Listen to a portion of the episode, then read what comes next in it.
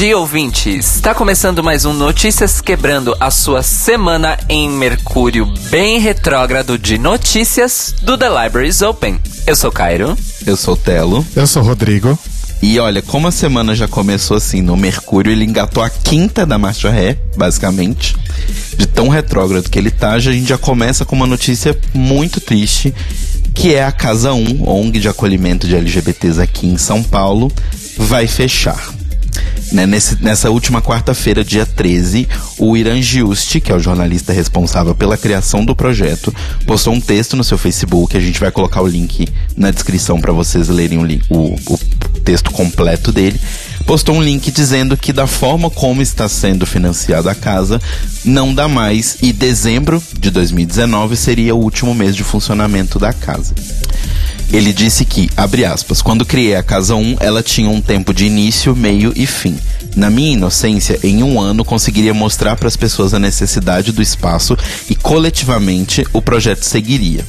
Mas, né, como o Irã mesmo fala no texto, infelizmente empresas e outras organizações não abraçaram a casa como ele pensou que ela seria abraçada e da forma como a casa está sendo feita hoje, eles não conseguem mantê-la, né? Hoje o projeto, para quem não conhece, é uma casa que fica ali na região da Bela Vista, que é um bairro em São Paulo, próximo da Paulista, próximo ali do Bexiga, né, que é um bairro famoso.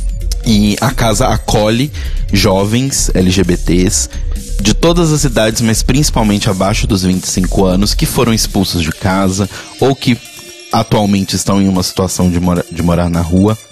E ela abriga de forma fixa 20 pessoas de 18 a 25 anos, acolhe cerca de 41 crianças, né? Então as crianças passam por lá, passam parte do dia lá atende 100 pessoas por dia em busca de roupas, oferece aulas de inglês, espanhol, costura, canto e yoga para cerca de 300 pessoas por mês, além de oferecer atendimento psicoterápico em uma clínica social para cerca de 70 pacientes por mês. Tudo isso de forma gratuita. Né? Então, obviamente, a gente vê que existe um custo para casa. Os custos estão estimados pelo Irã em mais ou menos 45 mil reais mensais, valor que eles conseguiram nos primeiros anos da casa arrecadar através de uma vaquinha, que foi quando o projeto começou. Só que, né, mesmo com uma empresa às vezes ali ajudando, a gente comentou no Notícias, quando ele ainda era um quadro do The Libraries Open, a gente comentou que o Doritos, né, fez aquela campanha durante dois anos seguidos do Doritos Rainbow e grande parte do lucro foi para Casa 1, mas ainda assim não dá para segurar. Então o negócio é o seguinte, agora depende de todos nós. O Irã abriu uma nova vaquinha, dessa vez num site chamado Benfeitoria, onde vocês, vocês podem entrar em benfeitoria.com barra casa 1, um numeral, não escrito 1. E vocês podem ajudar a partir de 10 reais lá. Como funciona a benfeitoria? Diferente do vaquinha inicial, que foi um dinheiro que as pessoas investiram para o projeto ter um início, a benfeitoria é um projeto de crowdfunding é, recorrente, né? Então você ajudaria todo mês como uma assinatura com o valor que você puder. Então, a partir de 10 reais você pode entrar lá na benfeitoria e ajudar a Casa 1, porque é muito importante. A gente já noticiou várias vezes aqui várias campanhas que a Casa 1 fez e o quão importante ela é para várias pessoas daqui de São Paulo. Caso você possa ajudar com mais, é sempre ótimo, pode ajudar com mais dinheiro. Caso você não possa ajudar de uma forma recorrente, coisas que a Casa 1 faz, né, que a gente já noticiou aqui também, são eventos. Então eles cedem um pedaço do, do, do, do espaço deles para eventos, festas. Esse final de semana agora, inclusive, que estamos gravando, né, o final de semana que acabou ontem, eles tiveram um evento lá, certo, Cairo? Exato. É, tivemos aí uma, uma, uma, edição especial beneficente da festa Baticu, lá no Galpão da Casa 1 mesmo, e em outro lugar da cidade, no Bar dos Jardins, várias outras festas e coletivos aí culturais ligados à causa LGBT também fizeram ao mesmo tempo um outro evento beneficente em prol da Casa 1 e provavelmente ocorrerão mais aí ao longo das próximas semanas. Exato. Já foi realizado também em dezembro agora de 2018 um casamento coletivo, onde as pessoas pagaram pelo espaço para poder realizar o casamento. O Fefito, que é uma bicha maravilhosa, que a gente sempre comenta dele aqui também, organizou um bazar lá também na Casa 1. Então assim, Se você tem uma marca, se você é influencer, se você pode ajudar com mais do que só dinheiro, dando visibilidade, ajudando a fazer o espaço circular, você pode também entrar em contato com a Casa 1 pelo Facebook deles ou por e-mail que tem no site deles também, que é casa1.com.br. Vocês podem ir lá conversar com o Irã, ajudar e não deixar esse projeto morrer é muito importante, não só pra gente cuidar dessas pessoas, mas acho que também é importante a gente ter um exemplo como a Casa 1 para que outros também floresçam, sabe? Não pode ser a Casa 1 também não pode ser única. A gente espera que ela continue e que ela continue podendo inspirar. E que marcas, né, tipo, já que vocês precisam tanto do, do, nosso dinheiro, a gente também precisa de vocês para apoiar pessoas e ajudar as pessoas. Então, por favor, entrem em benfeitoria.com barra casa 1, um numeral, ou então entrem no site da Casa 1, ou no Facebook da Casa 1, ou no Instagram da Casa 1 e divulguem, porque mesmo se você não puder ajudar com dinheiro, a divulgação é muito importante. E continuando em notícias ruins sobre o Brasil e LGBTs, o Brasil caiu 13 posições no ranking de países mais seguros para LGBTs. Em 2010, o Brasil tinha chegado a ocupar o 19 lugar, né, a 19 posição, porém, em pouco menos de uma década, né, agora em 2019, caímos para o 68º lugar no ranking da Spartacus. Ano passado, o Brasil ocupava o 55º lugar. E essa queda de 13 posições, né, foi gigantesca, mas assim, tudo bem comparada com os últimos as 49 posições da década, não é tanta coisa, mas ainda assim é bem sintomático. O site Spartacus, que estabelece esse ranking, ele se baseia em informações concedidas por ONGs de direitos humanos, a Human Rights Watch e também algumas estatísticas da ONU para poder elaborar essa, essa, esse ranking, onde são 197 os países que participam. Os critérios são em três categorias, né? Então, primeira categoria são de direitos adquiridos, então, casamento, possibilidade de adotar crianças e etc. A segunda categoria é com relação a consentimento sexual, então ela vale tanto para casais heterossexuais quanto para casais homossexuais, mas existem leis antidiscriminação, existem eh, restrições de viagem, as pessoas podem andar de mão dada, parada gay é permitida, parada LGBT é permitida. E uma terceira categoria é com relação a perseguições de pessoas LGBT e sentenças de prisão ou sentenças de morte contra pessoas LGBT, né, que aí já é mais pesado. Outro país também que caiu bastante no ranking foi a França, que passou do sexto lugar do ano passado para o décimo sétimo esse ano. E um dos principais motivos são justamente os ataques homofóbicos que estão acontecendo lá e também a questão da, da adoção, né, que está sendo, é, por enquanto, reservada apenas para casais heterossexuais. E o primeiro lugar da lista está Portugal, é, Portugal divide o primeiro lugar com a Suécia e o Canadá e subiu 27 lugares no último ano. Aposto que foi desde que o Roba chegou lá, Exatamente. por isso subiu tanto assim. Roberto Wagner ajudou nessa, nesse ranking aí. E assim, em Portugal, a adoção de crianças por casais homossexuais e o casamento gay são né, considerados lei e isso é o que os analistas estão dizendo que é um dos principais motivos, além da própria proteção. E em último lugar está ela, que nós já falamos aqui várias vezes no Notícias Quebrando, que é a Chechênia, que aparentemente voltou a perseguir pessoas homossexuais. Então, vamos acompanhar. A gente sabe que esse tipo de ranking não diz muita coisa para ninguém, mas a gente sabe que diz muito para empresas onde que investem dinheiro, né? Mercado de ações é só isso.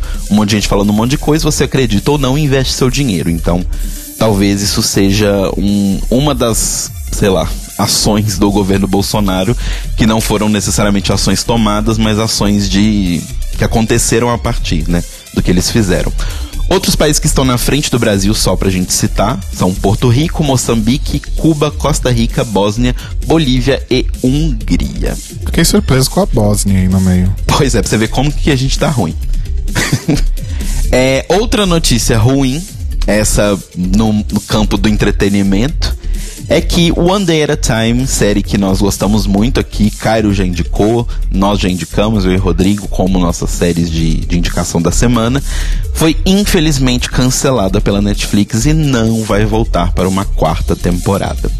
Netflix anunciou originalmente na sua conta americana, né, a Netflix, arroba Netflix só, e de, posteriormente todas as contas dos outros países da Netflix repostaram as, os mesmos tweets, só traduzidos para suas línguas, dizendo o seguinte, abre aspas, nós tivemos que fazer uma decisão muito difícil de não renovar o One Day at a Time para a quarta temporada. A escolha não saiu facilmente. Nós gastamos muitas semanas tentando achar uma forma de fazer outra temporada funcionar, mas no fim simplesmente não existem pessoas suficientes assistindo para justificar outra temporada. Obrigado para Norman Lear, que foi o criador da série original, né? Obrigado Glória Calderon, Kellett e Mike Royce uh, por sempre fazer a gente rir, né? Que são os roteiristas principais da série. E também agradece os atores, agradece tudo mais. E no final eles completam aqui com uma coisinha que é o seguinte. E para todos que vão sentir falta de né, se ver representados, possivelmente pela primeira vez pela série, por favor não peguem isso, não tomem isso como um indicativo de que a sua história não é importante. A chuva de amor por esse show é um indicativo muito forte que nós devemos continuar achando formas de contar essas histórias. Né, e assim, corta pra Netflix cancelando One Day at a Time e pagando não sei quantos milhões para continuar tendo os direitos de manter Friends no catálogo. Ou pra Adam Sandler fazer seis filmes pra que, ela. no caso de Friends, é uma série que nos anos 90 realmente era muito boa, foi muito importante, mas envelheceu mal. Exato. E aí, Enfim. várias pessoas, né, se, se, se condoeram dessa notícia e as, a hashtag Save ODAAT, né, que é One Day at a Time, ficou em primeiro lugar durante sete horas no Trending Topics mundial. Então, assim, é, talvez a Netflix tenha se arrependido um pouquinho aí dessa decisão, porque basicamente o que todas as pessoas estão jogando na cara da Netflix é isso que o Rodrigo falou. Vocês têm dinheiro para manter Friends, vocês têm dinheiro para fazer filme do Adam Sandler, vocês têm dinheiro para fazer não sei quantos filmes da Jennifer Aniston, mas vocês não têm dinheiro para poder fazer uma série que fala sobre pessoas. Mas isso infelizmente reflete o consumidor médio de conteúdo da Netflix, né? Basicamente isso que, eu, que eles querem ver, infelizmente. Sim. Só que já estão sendo feitas análises de questões, por exemplo, não é só do tipo a Netflix pôr no, no catálogo e esperar que as pessoas simplesmente achem o produto. Porque a gente sabe que não funciona assim. A gente tem série, às vezes, que a gente tá andando no Netflix procurando alguma coisa e fala, nossa, isso tem no Netflix? Porque eles, certas coisas, eles simplesmente não anunciam. Que é o maldito algoritmo também. Exatamente. Enquanto você vai vendo outros tipos de série, tipo, sei lá, por exemplo, Elite. É uma série que eu gostei bastante também, mas tinha outdoor de Elite em São Paulo inteira. Porque o, o, o algoritmo é aquele rolê, né? É, a Netflix vai te recomendar produtos similares aos produtos que você consome. Ou produtos Mas- que não são similares, mas ela acha que você vai ter interesse. Exato. Mas não necessariamente eles vão citar, eles não vão indicar necessariamente algo que realmente bate com o que você consome. Eles vão citar um produto muito rentável dentro daquela categoria que talvez você se interesse porque você costuma assistir séries de comédia. Então em- eles vão recomendar.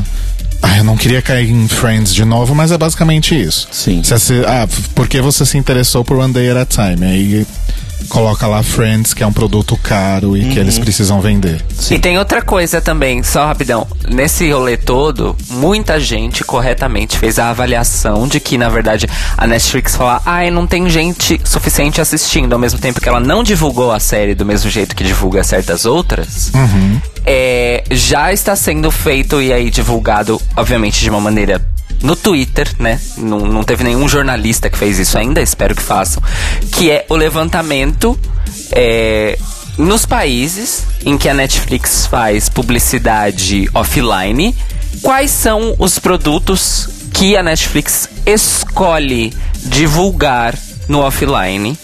E existe uma, existe uma predominância de que quase todos esses produtos são estrelados por pessoas brancas. Que é o caso que o Telo tava citando de Elite, né? É, eu acho que assim, Elite ainda tem uma questão de ser uma produção estrangeira e tal, mas é muito claro aqui em São Paulo. Não que a gente- americana, no caso. É, não americana, mas assim, é muito claro quando a gente vai vendo no que a Netflix escolhe divulgar nos outdoors e todas as coisas. As últimas séries que eu me lembro foi Roma, porque existia um interesse óbvio em que o filme concorresse pro Oscar. Aí era uma campanha pro Oscar. Existia um interesse em você, eles divulgaram. 13 Reasons Why lá, Três razões por quê. E Elite. Foram as, as últimas que eu me lembro, assim, de ter uma divulgação gigantesca. E eu vou te falar que Elite, eu acho que a divulgação foi gigantesca, porque eles sabem que RBD fez sucesso aqui no Brasil. E é uma, é uma. re- Existe uma relação, sabe? Eu não acho que é tipo, ai, vamos divulgar uma outra cultura. Não, eu acho que é do tipo, olha, RBD funciona lá, vamos fazer de novo uma tentativa de RBD para as pessoas mais novas. Sim, claro. E tem outra coisa, né? No caso de Roma, é, o, o grande ponto de venda de Roma é o Alfonso Cuarón. Sim, sim, sim. É ele, porque ele é que tem o, o pedigree, né? Então, assim, se, se Roma fosse o filme que é, mas se fosse feito por um outro diretor ou diretora não tão conhecido, eles não teriam divulgado e não teria chegado ao Oscar. Blá, blá. O mesmo filme, só que feito por outro diretor ou diretora, não teria chegado onde chegou. Então existe essa questão aí envolvida, Sim, né? sim. É E complicado. tem. te- eu- vocês falaram dessas séries, eu lembrei de outra que teve uma divulgação muito pesada aqui no Brasil. Pelo menos, apesar de, não, de ser uma série não americana, que foi La Caça de Papel, Sim. que até hoje eu não entendi o- a verdadeira ti por trás disso tudo. Tipo, por que que houve um investimento tão pesado numa série de língua espanhola aqui no Brasil, que a gente sabe que, que ninguém consome produto em língua espanhola aqui, basicamente. Ah, então, mas é que tá. O apelo é melodrama latino. E o Brasil é um consumidor voraz há 30 anos de melodramas latinos. Não, eu não vejo La Caça de Papel como um, Dramalhão. um verdadeiro melodrama, mas. Mas, Mas, acho tem, que- tem seus é, elementos, né? tem É uma série latina, no fim das contas, vamos combinar. E E cheia de gente branca, né, gente? Esse não, o elenco é, é 100% branco, né? Sim, Eu não lembro de ter um negro Não, na série. não tem. É, e né, essa- esses acontecimentos do cancelamento da série vem um ano depois de quando a Glória Calderon Kellett, né, que é uma das principais roteiristas, fez uma grande campanha no Twitter e nas redes sociais para que a série fosse renovada para a terceira temporada. E aí na época eles conseguiram, mas agora não aconteceu. E assim, os atores todos, né, principalmente a Isabela Gomes, que faz a Helena, né, já se pronunciou nas redes sociais e tal, todo mundo agradecendo muito o carinho de todo mundo. E agora os atores estão começando uma outra campanha junto com os fãs para que alguma network de TV salve One Day at a Time. E a principal, o principal alvo des- desses pedidos atualmente está sendo a NBC, que é uma TV aberta nos Estados Unidos que salvou Brooklyn Nine-Nine depois do mesmo ter sido cancelado também. Então vamos aguardar, né, e ver no que que vai dar essa história toda e tomara que eles consigam um lugar pra série, porque eu acho que sete horas no Trending Topics mundial numa semana como essa que só acontece o desgraça é bastante coisa.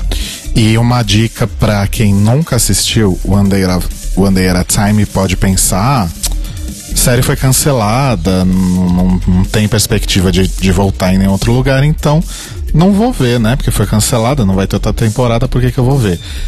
É, eu tenho esse. Eu costumo ter esse pensamento com séries canceladas, principalmente quando elas têm muita tem- muitas temporadas. Mas assim, veja, porque provavelmente você vai se surpreender. Eu acho que o, o principal, a principal coisa que o at a Time causa nas pessoas é justamente a surpresa. Né? Porque você pensar, é só mais uma comédia naquele formato enlatado clássico de dois, três, quatro cenários fixos e claque de risos e acabou. E plateia e tal. Não, tipo, não é só isso. Aliás, isso limita muito o que a série é. Ela é muito maior que isso, com certeza você vai se surpreender. Assista, independente dela voltar com novas temporadas em algum outro lugar ou não, assista. E só pra gente fechar isso tudo, eu acho sobre esse seu comentário, eu acho que ele é real, mas eu acho que tem uma coisa muito importante que o Clayton Chris Chris, nosso ouvinte, nosso amigo, falou no Twitter essa semana, que é, é, ainda que seja a coisa mais pastelão, mais boba, mais idiota do universo, e não é, pessoas que não são brancas também merecem ter esse tipo de, de, de, de entretenimento na Claro. TV. Né? Então, tipo assim, não precisa, não precisa ser cult. Pessoas podem também querer entretenimento vazio, só que entretenimento vazio sem pessoas brancas. Elas têm esse direito. E assim, e não que seja vazio, né? não, sim, tem isso que eu tô falando, é muitas- diferente, mas Não, mas tem muitas discussões relevantes Sim, lá dentro. mas o que eu digo é, ainda que fosse uma comédia mega besta, uma comédia mega besta com pessoas não brancas também é necessária. Que assim, a primeira vez que eu e o Telo tentamos assistir, é, o que a gente viu acho que dois episódios no máximo. Foi. O que desmotivou a gente justamente foi o formato. Porque é aquele formato Friends, Big Bang Theory que não Já funciona mais, né? E, e a gente largou. Só que aí, com o passar do tempo, a gente ouviu tanta gente falar muito bem da série. O Cairo sempre falou muito bem da série também desde o começo. E a gente foi vendo isso e falou, ah, vamos dar uma chance, né? E aí corta pra gente assistindo três temporadas em uma, uma semana. Uma semana. Uma semana, dez dias, a gente viu as três temporadas. Sim. Agora, pra gente só fechar aqui esse primeiro bloco do Notícias Quebrando, duas notícias rapidinhas, mas boas. A Justiça Argentina reconheceu travesti como uma identidade de gênero. Né? Nesse dia 1 de março, o Maurício Macri, atual presidente da Argentina, abriu os trabalhos do Legislativo do Senado da Nação com a juíza Miriam M. Cataldi autorizando a ativista Lara Bertolini a trocar sua denominação de gênero na certidão de nascimento e na DNI, que é como se fosse o nosso RG daqui do Brasil, para a denominação travesti. É, o que ela falou na hora, né, a Laura Bertolini, é que, abre aspas, masculino e feminino não abarcavam minha identidade, meu lugar na sociedade. Essa decisão é histórica e ajuda a quebrar o binarismo. Não é por mim, é por todas as identidades. É a possibilidade da ampliação de direitos, de nos entendermos como gerúndio humano. Vale lembrar que essa lei né, teve o aparato da Lei de Identidade de Gênero que já tinha sido aprovada em 2012 pela antiga presidente, a Cristina Kirchner. Só que naquela época a questão da identidade de gênero era apenas binária. Então você poderia, se tivesse na sua certidão de nascimento registrado masculino ou feminino, cambiar para o outro gênero. E agora a lei foi aberta para que você possa colocar outro além desse binarismo. Então, muito legal a decisão da Argentina. Esperamos que isso ajude muito as pessoas de lá. E uma outra notícia rapidinha é que as mulheres do Movimento dos Trabalhadores Rurais Sem Terra, né, o MST, ocuparam nesse dia 13 a fazenda do João de Deus. Né, elas entraram na propriedade dele em Anápolis, em Goiás. Depois de todas as denúncias que foram feitas contra ele, elas invadiram a fazenda nesse dia 13 e disseram o seguinte: lutamos por todas nós em um Brasil que, segundo a Organização das Nações Unidas, a ONU, é o quinto em mortes violentas de mulheres no mundo, em um país que, em pleno século XXI, manda assassinar a sangue frio uma mulher, uma vereadora democraticamente eleita. Quem planejou e contratou sua morte? Exigimos saber que grupo político foi capaz de mandar matar uma vereadora. Nosso compromisso é seguir como parte da necessidade da luta permanente do atual momento em que vivemos, disseram eles em nota, né? Então é isso, que a fazenda seja tomada e que seja feito uso, porque vamos lembrar, gente, o MST não entra em lugares só porque eles são malvados, eles entram para tornar lugares improdutivos e improdutivos não da terra improdutiva, mas improdutivos que tem possibilidade de não estar sendo usada. Eles vão lá, entram e salvam esses lugares do desuso. Então, força para essas mulheres e vamos esperar que, né, esse homem pague por tudo e que elas consigam ficar com o espaço. Muito, muito, muito boa essa notícia, porque essa tomada de posse aí da, da propriedade do João de Deus, ela não apenas faz sentido do ponto de vista do trabalho que o, que o MST faz, como o Telo descreveu, mas também do ponto de vista simbólico de que é um, um homem acusado aí de abuso sexual por mais de 50 mulheres, e são essas mulheres que estão indo lá tomar posse das coisas que ele deixou pra trás, visto que Olha só que surpresa, ele está preso, que é uma coisa tão rara de acontecer nesse país. É, ele ainda não foi julgado, só lembrando, ter- o julgamento né, ainda não teve uma conclusão, mas ele está preso. Eu acho que, se não me engano, porque ele foi preso pre- preventivamente por uma questão de, de que são muitos relatos. Né? Eu não acho que eu não acho que tenha sido ele não foi pego em flagrante, mas são muitos relatos para que ele É, ficasse é, a prisão preventiva dele foi decretada por motivo de periculosidade mesmo, justamente por causa do número de denúncias. Já fazendo essa ponte, esse link, esse gancho para o Manicômio Brasil SA, que mais uma vez o nosso país prova que nós tomamos a decisão correta em nomear este quadro. Dessa maneira, vamos lá. Marielle Franco. O caso Marielle Franco, que completou um ano aí no dia 14 de março. É, foi no dia 14 de março de 2018 que Marielle Franco e o seu motorista Anderson Gomes foram executados lá na cidade do Rio de Janeiro. O caso teve muitos desenvolvimentos nos últimos sete dias, especificamente. No dia 12, na madrugada do dia 12, é, foi executado o mandado de prisão, considerado o mais definitivo até o momento dentro do caso, que é de dois ex-policiais. Um deles, um policial militar reformado, o outro, um policial civil que foi expulso da corporação devido a seu envolvimento com tráfico e corrupção dentro da própria Polícia Civil. O ex-policial militar reformado Rony Lessa é considerado o autor dos 14 disparos que mataram Anderson e Marielle. O outro, Elcio Vieira de Queiroz, lembrando que esse não é o Queiroz laranja, tá? Esse é outro Queiroz É outro Queiroz. é outro Queiroz. O Elcio Vieira de Queiroz, ele é o ex-policial civil expulso e ele foi identificado como motorista do carro eh, de onde foram disparados os tiros fatais contra Marielle e Anderson. Agora começa a segunda fase da investigação, que seria para descobrir ah, tanto as motivações destes dois presos, desses dois acusados, quanto possíveis mandantes terceiros deste crime. Mas, se vocês pensam que tudo correu tão simples assim, meus amores, este é o Manicômio Brasil S.A.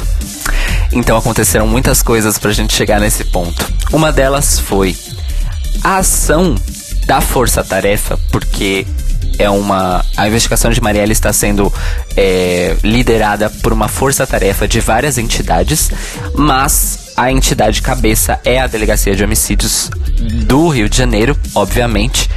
Mas também conta com o apoio do Ministério Público do Rio e de, um, uh, de uma alocação da Polícia Federal. Todas essas entidades tinham decidido que os mandados seriam executados na data de um ano, no dia 14. Porém, houve vazamentos de informação é, identificados como vindos de dentro do Ministério Público do Rio de Janeiro, então eles tiveram que antecipar para o dia 12. Tão certa foi essa decisão e identificação de vazamento de informações que quando eles prenderam tanto o Elcio Vieira quanto o Rony Lessa, os dois estavam em plena rota de fuga, pois já sabiam que iam ser presos. Não somente isso, mas por causa da dimensão do caso Marielle, foram expedidos mais de 30 mandados de busca e apreensão para análise de diversos tipos de materiais, incluindo aí bens pessoais dos acusados, de familiares dos acusados, computadores, equipamentos, toda a sorte de coisas que possam é, ampliar essa narrativa e poder identificar exatamente qual é o envolvimento deles dois no crime e, principalmente, motivação e possíveis mandantes.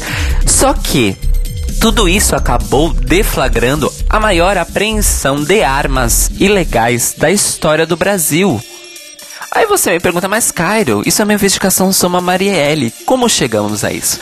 Chegamos a isso, querido ouvinte, porque na casa de um dos amigos de Rony Lessa, considerado um dos contatos é, que ajudaram ele a fazer o, o pós do crime, ou seja, é, despistar a polícia com relação a placas e telefones clonados os, utilizados pelos dois acusados, eles acabaram chegando numa casa de um associado de Rony Lessa e eles encontraram 117 fuzis desmontados e com inscrições de registro fraudadas, o que é considerado aí um modus operandi comum e patente de traficantes de armas. Então, talvez, ou com certeza, dependendo do seu ponto de vista, Rony Lessa, além de ser um assassino de aluguel, é também um grande traficante de armas. Posso citar mais duas coincidências? Arrasa. Que são apenas coincidências, tá? é, esse, esse moço, ele morava no mesmo condomínio na Barra da Tijuca que o nosso presidente, olha só. Lembrando que esse moço é, no caso, o Rony Lessa, tá? A- Exato. O associado dele, na casa da qual foram achadas as armas, é no Meyer. É em outro bairro Isso. do Rio de Janeiro. Mas o Rony Lessa era, de fato, vizinho é, de Jair Bolsonaro. E existe aí a segunda parte dessa coincidência é que supostamente o filho mais novo do Jair Bolsonaro foi namorado da filha de Rony Lessa. Isso. E uma outra coisa, uma, mas é só uma curiosidade, acho que não tem nada a ver com isso. É que a casa, uma casa nesse condomínio da Barra da Tijuca, é avaliada em aproximadamente 4 milhões de reais. Que todo mundo sabe que é o dinheiro que você junta sendo um policial aposentado, né? Ah, claro, principalmente o policial reformado, né? Nossa, Exato, é super tranquilo juntar essa grana. de boaça. Continuando, porque a- as não simplicidades do caso, depois de todo esse rolê das apreensões de armas e, e, obviamente, do levantamento de que de suspeitas de que, na verdade, como a gente já esperava, essas duas pessoas, esses dois homens, estariam ligados, na verdade, a milícias e traficantes de armas. O delegado responsável pelo caso, ou seja, o delegado cabeça do caso, o Giniton Lages, depois de fazer a coletiva de imprensa de- é, relatando toda essa história, isso já no dia 13, no mesmo dia, logo depois dessa coletiva, o governador do Rio, Wilson Witzel, deu uma declaração para a imprensa de que agora, para a segunda fase, né, da, dessa investigação, segunda fase não, perdão, para a próxima fase dessa investigação, o Giniton Lages seria afastado e substituído, enviado para fazer um intercâmbio formativo na Itália, porque ele estaria muito cansado, porque essa- comandar essa investigação aí já há um ano não tem sido fácil para ele. Isso foi uma declaração feita pelo Wilson Witzel, novamente, atual governador do Rio de Janeiro. No dia seguinte, Giniton Lages fez uma declaração à imprensa de que ele ficou sabendo do seu afastamento, do seu cansaço e do seu intercâmbio pela imprensa. E que ele se surpreendeu muito com a declaração do governador Wilson Witzel, porque não existiu em nenhum momento, segundo ele próprio, nenhum tipo de conversa com relação a isso, mesmo porque não teria tido tempo disso acontecer, porque eles estavam desde domingo deflagrando toda essa operação com relação ao assassinato da Marielle.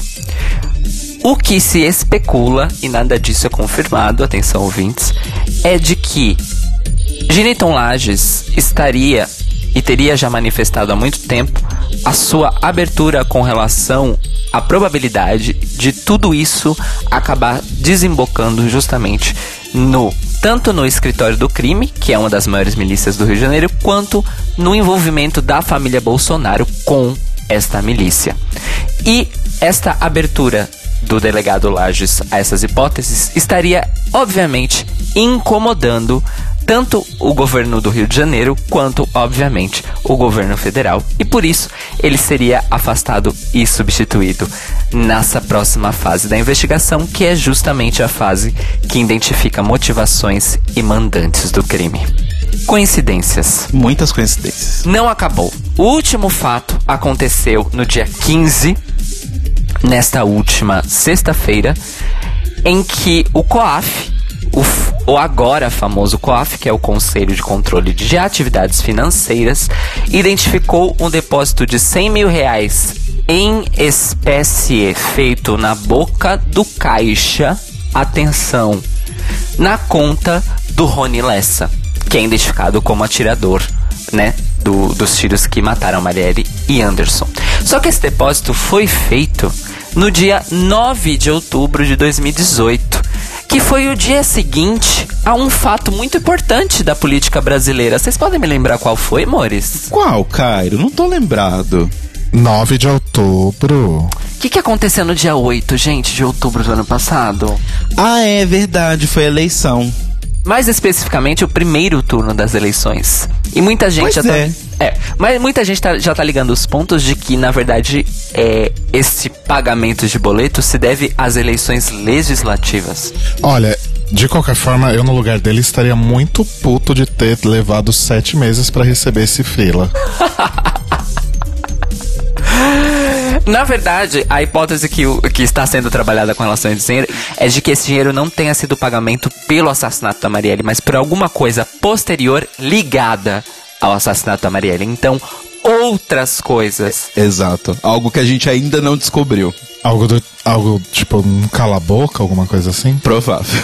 Muito provavelmente um cala-boca, mas também pode ter sido a compra da eleição de alguém. Vamos lembrar que as ligações de Rony Lessa com o escritório do crime estão praticamente estabelecidas e o escritório do crime é famoso por ter eleito muitos deputados e senadores durante os últimos anos aí na política carioca. Agora nós temos aí um grande mistério, entre aspas, pela frente, que é quem mandou matar Marielle e por quê. Tanto a Delegacia de Homicídios quanto o MP fizeram uma declaração oficial de que é, eles não descartam motivações políticas, mas não descartam também crimes de ódio. O que está sendo recebido, obviamente, de uma maneira muito negativa nos movimentos sociais do Brasil, porque reduzir um- uma, uma execução é, é, de uma vereadora eleita, uma vereadora que ativamente lutava contra as milícias no Rio de Janeiro, que ativamente apresentava projetos de lei associados ao fortalecimento das comunidades carentes, ao fortalecimento é, da fa- das famílias de policiais que morreram em serviço e que era militante feminista, LGBT, do movimento negro, do movimento das periferias do Rio de Janeiro e reduzir tudo isso a um crime de ódio soa como escárnio, obviamente. Então vamos esperar que eles não descartem as motivações políticas e a gente sabe que um assassino de aluguel como Rony Lessa não atua por conta própria. Ele atua sendo pago. Então queremos saber quem pagou, quanto pagou e por quê. Bom, por enquanto é isso que temos sobre o caso Marielle. Obviamente, a semana passada também foi marcada por eventos no mundo inteiro, relembrando a vida e o trabalho e o impacto da Marielle e também, claro, o impacto da sua morte. É, nos movimentos sociais, não só no Brasil e na América Latina, mas no mundo inteiro. Ao ponto da prefeita de Paris ter apresentado na Câmara Municipal da cidade é, um projeto para nomear uma das ruas de Paris como Rua Marielle Franco. Uau. Pois é. O Manicom Brasil ainda não acabou. Temos aí duas notinhas com relação à política internacional. Bolsonaro reclamou da sua imagem como homofóbico e autoritário no, no exterior e para tentar reverter esse quadro, qual atitude ele manifestou que vai tomar? Vai trocar a maioria dos embaixadores, porque claro que a culpa é dos embaixadores e não dele próprio. Exato. Não é nada que ele fala, tem falado nos últimos 30 anos de vida pública e tem feito na presidência. Imagina, a culpa é dos embaixadores que não estão mentindo bem, mentindo bem o suficiente lá fora, não é mesmo? Falando em embaixadores, a embaixadora do Brasil na ONU provocou e protagonizou um mini barraco numa palestra que o João Willis eh, deu na Assembleia Geral da ONU na semana passada, em que ele obviamente foi convidado para falar sobre questões de perseguição a militantes de direitos humanos no mundo inteiro, porque infelizmente isso não é uma coisa que está acontecendo só no Brasil. E a embaixadora do Brasil na ONU não estava na palestra. Ela chegou no meio da palestra, da, da mesa de debates, melhor dizendo, com um discurso, um discurso pronto e escrito, em que ela basicamente detona o João Willis e diz que o João Willis está numa cruzada para uma cruzada mundial para sujar a imagem do atual governo brasileiro e está fazendo um desserviço para a diplomacia brasileira com as coisas que eles têm dito. Foi lá, falou isso, foi ouvida e ia levantar a sua bundinha e ir embora e sair do recinto. Então a mediadora da mesa pediu que a embaixadora ficasse para poder escutar a resposta do João Willis, porque afinal ela fez acusações a João Willis. E ela disse: Ok, eu fico, se eu puder responder o que ele vai falar agora. E na hora que ela disse isso, uma risada foi ouvida na plateia da Assembleia da ONU, do tipo, gata, como assim? Né? Você quer ser ouvida, não quer ouvir a resposta, mas quer ter o, o direito de responder ad infinitum, né? Que tipo de diplomata é você? Jean Willis começou a sua resposta, repetindo uma coisa que é óbvia e que ele já vem dizendo, que existe uma perseguição que é real, que ele não saiu do Brasil por motivos à toa, porque ele quis, que tem mais gente sendo ameaçada de morte, que os desdobramentos do caso Marielle provam que ele estava muito certo em tomar a decisão dele, que ele está preocupado com outros políticos e outras lideranças de movimento social no Brasil, porque o governo está ativamente perseguindo eles, tanto tanto ativamente quanto mediaticamente. E enquanto Jean Willis começou a falar, ela simplesmente saiu da sala e começou a ir embora. Essa é a embaixadora do Brasil na ONU. Uma grande diplomata, quando vocês, como vocês podem ver. Quando o chanceler ganha um apelido oficial de for chanceler, o que, que, você pode esperar das pessoas que trabalham para ele, não é verdade? ah! E esse é o fim deste Manicômio Brasil S.A. o fim deste, né? Porque do manicômio, infelizmente, a gente não sabe quando vai acabar. Difícil, puxado. Bom, gente, agora vamos então para um Greg Race rápido e rasteiro, porque a gente tinha outras coisas muito importantes para falar hoje. Então, essa semana eu conto para vocês que a Iggy Azalea lançou, na madrugada da sexta-feira, dia 15, a sua nova música e clipe Sally Walker. O clipe se passa em um funeral e tem participações de Miss Vandy, Mayhem Miller e Shekulé. Uh, o clipe uh, começa com a She atropelando a tal da Sally Walker com o carro dela. E, e aí, vendo a Sally morta numa piscina de sangue na estrada, ela grita: Sua mãe não ensinou você a não brincar na rua, não? Aí o clipe continua no, no funeral, né? No, no velório da Sally. E a Vandy e a Mayhem fazem aí uma elegia dançando enquanto a Iggy faz o seu rap. Eu vi o clipe, achei ok e segui minha vida. É, vale lembrar que esse vai ser o primeiro álbum da Iggy Azalea pela Empire, depois das suas tretas aí com Island Records. Bom, Aí nas minhas andanças aqui buscando por notícias sobre RuPaul's Drag Race, eu acabei esbarrando num site que eu não conhecia chamado Golderby, uh, que é um site de pesquisas e afins de previsões e especulações sobre premiações de Hollywood, além de pesquisas e especulações com o público sobre o rumo de programas de reality TV, incluindo RuPaul's Drag Race. Então, na pesquisa, por exemplo, depois desse episódio que vimos aí na última quinta-feira, a Queen mais cotada para ganhar a temporada é Brooklyn Heights e a menos cotada é Ariel Versace. Na pesquisa para quem será eliminada na próxima, no próximo episódio, a primeira é Mercedes Iman Diamond e a última é Raja O'Hara. E aí tem outras coisas, quem vai ganhar o mini challenge, quem vai ganhar o main challenge, o lip sync, blá blá blá. O que me chamou a atenção nessa pesquisa, na verdade, é que é, né, nesse site na real, é que uma das pesquisas que eles fizeram era para ver entre as pessoas aí que, que utilizam esse site quem concordava com as declarações de Ariel Versace que Silk seria uma pessoa obnoxious.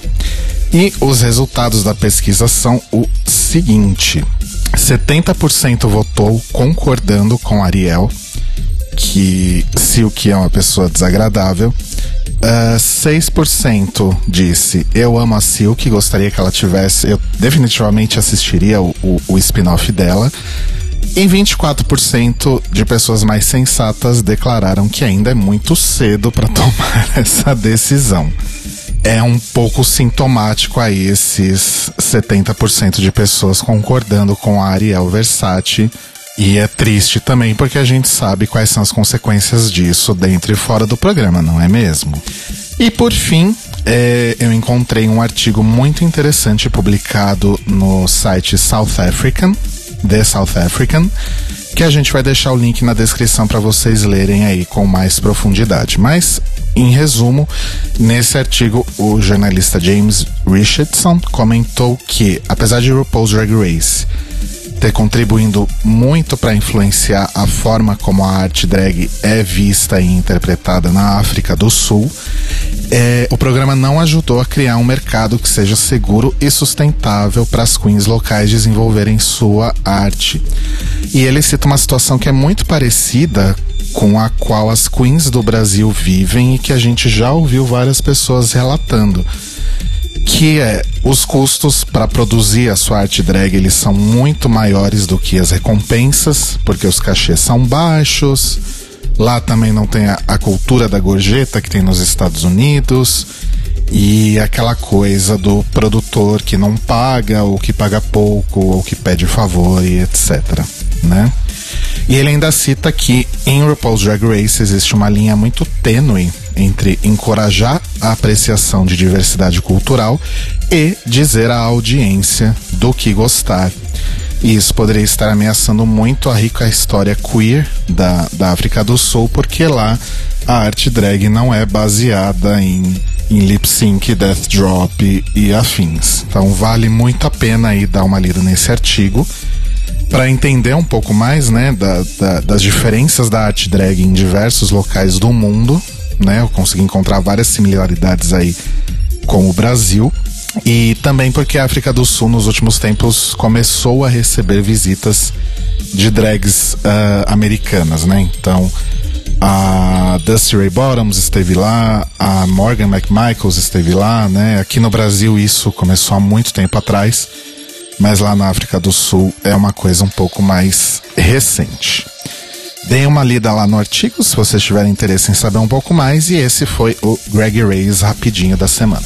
Um drops é, quentinho do forno do Manicômio Brasil, eu acab literalmente acabou de chegar aos meus olhos uma postagem que a Ada Colau, a atual prefeita de Barcelona, fez no aniversário de um ano da Marielle, em que, obviamente, ela homenageia a Marielle, ela marca o Jair Bolsonaro e diz: A Marielle é se liga, entérate, né?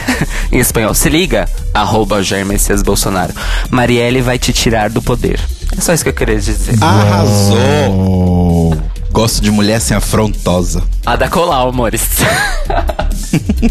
e o Notícias Quebrando hoje teve informações da Carta Capital, do Twitter da Netflix, do Observatório G, do Huffington Post Brasil, do El País Brasil, do portal BHAZ, do G1, da Entertainment Weekly, do Gold Derby, do The South African e do Instagram da Ada Colau.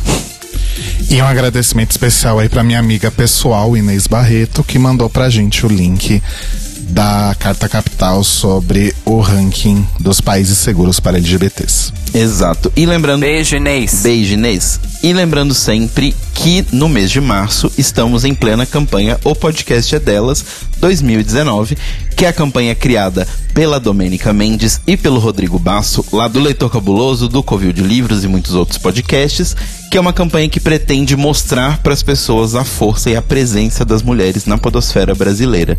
Então, se você tem um podcast, entra lá no site opodcastedelas.com.br, inscreva seu podcast na campanha e comprometa-se a trazer mais mulheres e express mulheres expressando suas opiniões sobre todos os assuntos, não apenas sobre assuntos de mulheres, entre muitas e muitas aspas. Então, se você quiser, acompanhe as hashtags O Podcast é Delas, O Podcast é Delas 2019 e conheçam mais mulheres da Podosfera e escutem os seus programas. E também, lá no feed deles, eles lançaram um podcast novo, que é o Mulheres Reais da Podosfera, onde vocês podem conhecer várias mulheres em podcasts pequenininhos, mas em formato drops. Várias mulheres que estão na podosfera fazendo um trabalho incrível que você só não conhecia, mas que elas estão aqui, estão fazendo um trabalho maravilhoso. Então assinem o Mulheres Reais da Podosfera e sigam a campanha. Arrasou. Vou começar as indicações bem rapidinho aqui. Ainda nessa toada do podcast é delas, nessa última sexta-feira, o Vamos Falar sobre Música, que é um podcast que eu gosto muito e já falei aqui várias vezes, trouxe duas mulheres maravilhosas para discutir o tema Mulheres no Rock, né? Então falando aí sobre as muitas dores e algumas delícias de você ser uma mulher que faz rock and roll aqui no Brasil nos dias de hoje. E aí, por meio desse podcast, eu acabei conhecendo duas mulheres maravilhosas. Uma delas é a Desirê Marantes. Ela é do sul, de Porto Alegre, mas ela tá morando em São Paulo. Ela tem vários projetos do tipo One Woman Band, incluindo o Harmônicos do Universo, que ela faz usando teclados e guitarras e pedais de loop. E como ela mesma diz, parece que tem 60 pessoas tocando, mas é só ela. É muito maravilhoso, vale muito a pena. Além disso, ela é também é, dona aí, é uma das donas de um selo chamado Hérnia de Discos, que se propõe a lançar só material de mulheres. E ela também organiza o Girls Rock Camp, que é um, um acampamento, digamos assim, para meninas jovens aprenderem a tocar algum instrumento e terem aí algumas primeiras noções sobre música, composição e etc. Então, ela faz trabalhos muito interessantes voltados aí a mulheres. O Instagram dela é Mondevac, Mondevac, C no final. E a outra é a Brunx, que é uma cantora que está radicada aqui em São Paulo, mas ela é de, de Goiânia. E que também faz tudo sozinha, canta, toca, produz, grava e faz um rockzinho muito legal, muito light, divertido, lembra Always, lembra é, Best Coast e outras bandas do tipo. Ela tem um EP chamado Lanches, que foi lançado em 2016, e eu vou recomendar duas músicas que ela acabou de lançar que são novinhas e que devem estar no próximo disco dela, que são Tristinha e Yas Queen. As duas estão no Spotify. O nome é Brunks, B-R-V-N-K-S. Brunks. A minha indicação hoje também vai ser um podcast, e mas não coisas procedentes dele.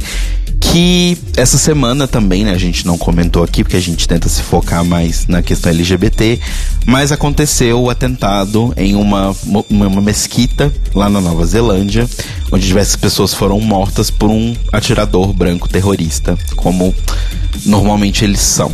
E infelizmente, né, várias pessoas morreram e toda, todo o nosso pesar para as vítimas. E isso, obviamente, já despertou várias pessoas que estavam em seus caixões para falar merda sobre a questão da, da tal da, da dita invasão muçulmana do mundo.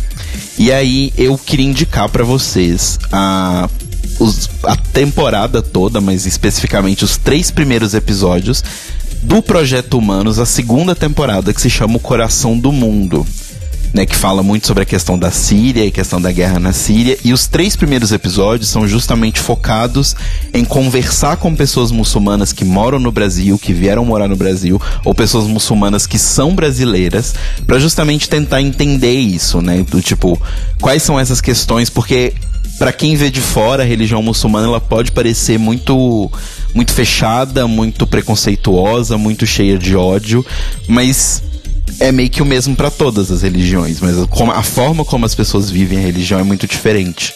Então eu indico principalmente os três primeiros episódios, que se chamam O Peso do Véu, Sharia, a Lei Islâmica, e Uma Jihad, que fala sobre justamente isso, a batalha que todos os muçulmanos levam nessa coisa do tipo, eu vivo num mundo moderno, mas eu tenho uma religião que é muito fechada em diversos, em diversos pontos. Então, como eu posso fazer para essas coisas conviverem e não ser uma pessoa escrota? Então, são programas muito legais, me ajudaram a entender muito sobre o que é ser uma pessoa muçulmana, o que é o Islã.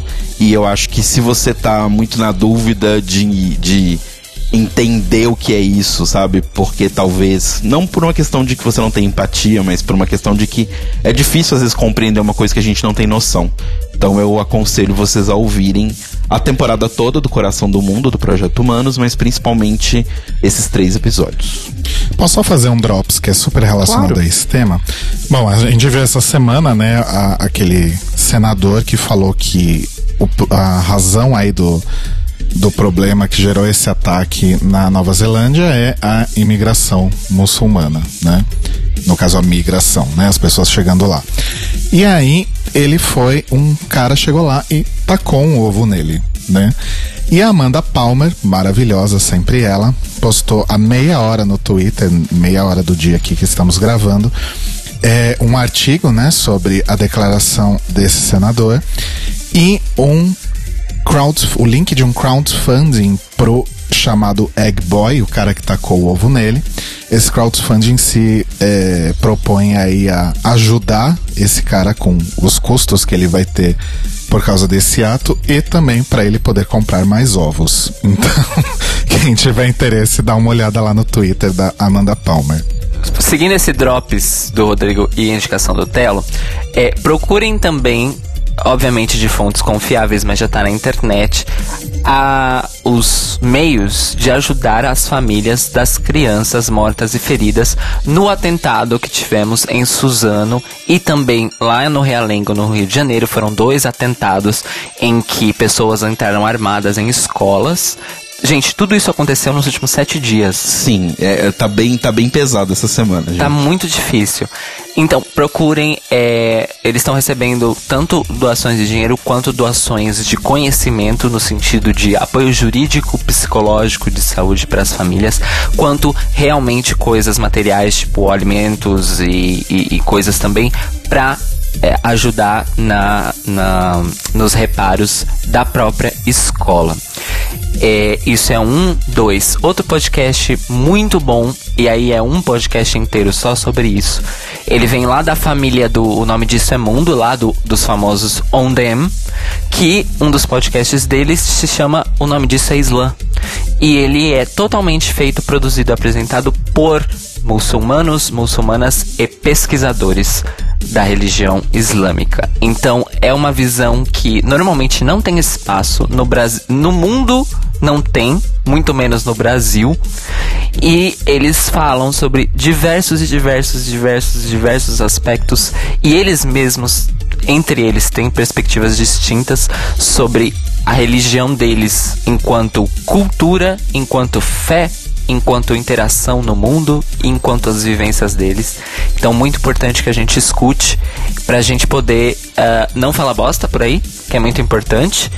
E a minha segunda indicação de podcasts é um podcast que também está fazendo parte da campanha do podcast é delas, que é o 80 Watts, que é um- uma família de podcasts especializada aí na cultura pop dos anos 80.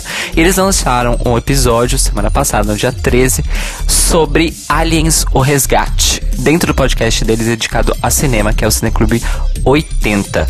Lembrando que Aliens o Resgate é onde temos a heroína mais icônica dos anos 80, que é Ellen Ripley, interpretada aí pela Sigourney Weaver. Então escutem lá o 80 watts sobre Aliens o Resgate.